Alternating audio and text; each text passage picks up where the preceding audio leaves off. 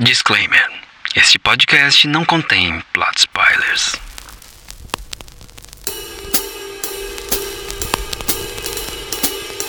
Olá, eu sou o Thiago e você está ouvindo o Cinecast Gourmet, onde eu comento filmes deliciosos como Klaus, da Netflix.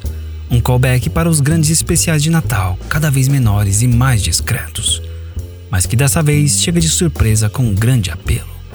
Distribuição, alcance e produção. Garçom, solta a entrada.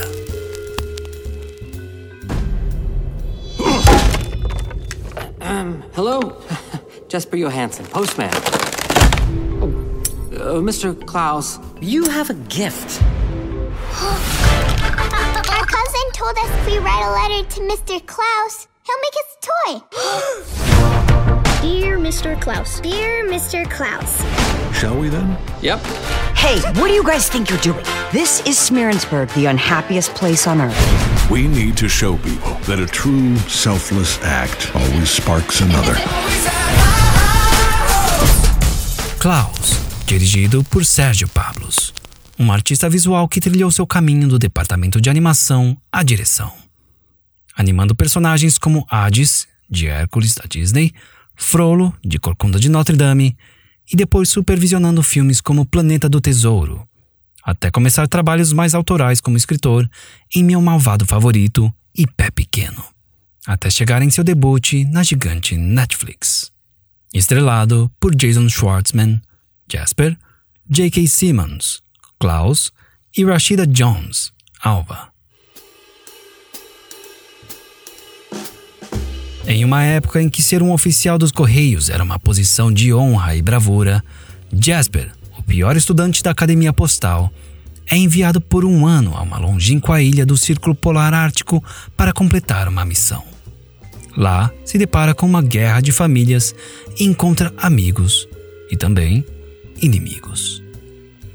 Nos dias de hoje, lançar um especial de Natal é uma tentativa com fracasso quase garantido. E a Netflix traz um dos únicos especiais do ano com uma grande vantagem: não depender do ingresso dos cinemas e já contar com uma base gigante de distribuição. Com uma campanha de marketing eficaz e um trailer que mostra o potencial da obra com visuais impressionantes, a Netflix traz não só mais uma animação 3D, como outros estúdios fariam, mas uma animação aparentemente 2D, o que em si já aguça o sentido de nostalgia de muitas pessoas. E digo aparentemente 2D porque o filme é de fato criado como uma animação tradicional 2D, pelo estúdio Spa do próprio diretor Sérgio Pablos. Ou seja, com desenhos feitos à mão, quadro a quadro, e todos os seus processos de limpeza dos traços, pintura, etc, etc.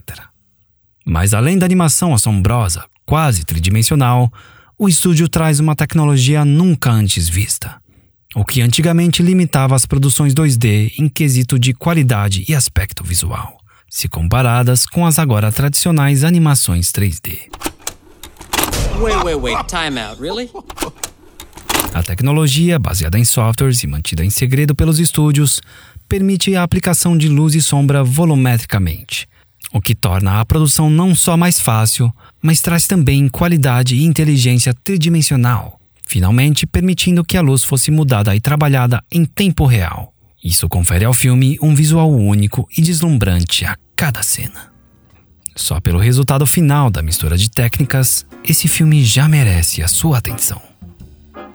Muito bem, falamos bastante da apresentação. Agora vamos falar do que realmente importa: do sabor que fica após assistirmos. Como sempre, com tanto alcançar, alguma coisa sempre fica para trás. E dessa vez foi o plot do filme. Com uma introdução completamente inesperada e um início de desenvolvimento muito bons, super bem temperados, o filme começa a cair em clichês amargos a partir do segundo ato, negligenciando o personagem feminino inserido apenas para servir como par romântico de Jasper, tendo pouca influência e tempo de tela nos acontecimentos e decisões do personagem principal. The postman and are brainwashing everyone! Mas sendo justo, em certos momentos do filme, talvez por ser pai, uma lágrima ou outra tenham tentado escapar.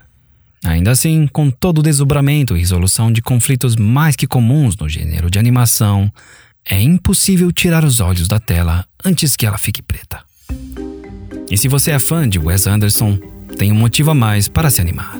Na versão original, Jasper é dublado por Jason Schwartzman, grande parceiro do diretor. E temos o filme inteiro com sua voz e sarcasmo marcantes para nos deliciar.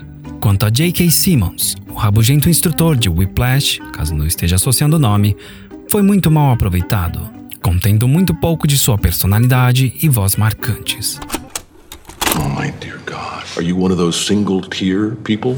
You are a worthless pansy ass who is now weeping and slobbering all over my drum set like a nine year old girl. Outra agradável surpresa fica com a personagem de Rashida Jones. Klaus? Do I say it? Klaus? Klaus. Klaus.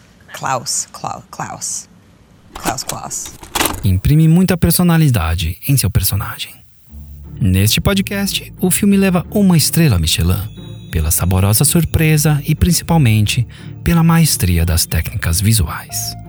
O filme encerra também o primeiro ano do podcast. E como em todos os episódios, tentamos tirar o melhor de sua essência.